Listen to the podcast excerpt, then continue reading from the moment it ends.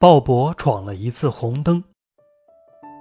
一个夜晚，天上下的大雪，德国人鲍勃抱着侥幸心理驾车闯了红灯，结果被一个睡不着觉的老太太发现了。没隔几天，保险公司的电话就到了：“你的保费从明天开始增加百分之一。”为什么？鲍勃大惑不解。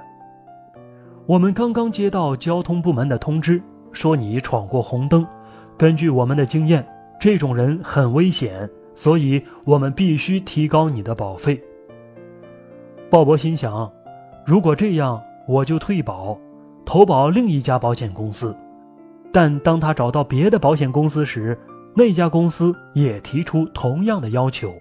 他的保费必须比别人多百分之一。原来，全德国的保险公司通过网络都知道他有一次闯红灯的不良记录，所以任何一家保险公司都会这样做。没过多久，鲍勃的太太问他：“老公，银行突然通知我们，购房分期付款从十五年改成十年，到底发生了什么事？”鲍勃打电话去质问原因，对方客气地答道：“实在对不起，因为你前几天闯过红灯。”太太生气地说：“啊，闯红灯？我们家已经没有钱了，还发生这种事情，你自己想办法吧。”不久，鲍勃的儿子从学校回来，对他说：“爸爸，老师要我把学费用现金送过去。”不能再通过支票分期预付了。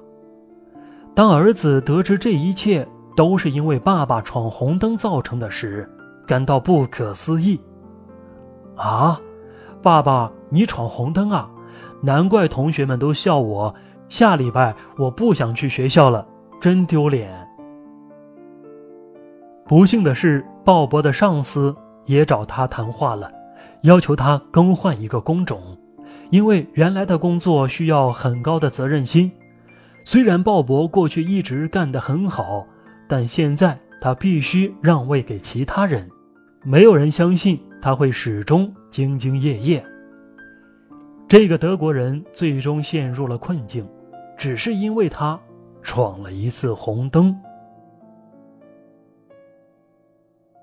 一个不能约束自己的人是非常可怕的。如果你有一次违背规则，别人就有十足的理由认定你还会再一次违背规则。况且，谁知道下一次会做出什么更严重的事情？和一个不能自律的人在一起，就像和一匹狼、一只虎在一起，同样危险。一个人失去自律，就会失去诚信，失去责任，失去规则。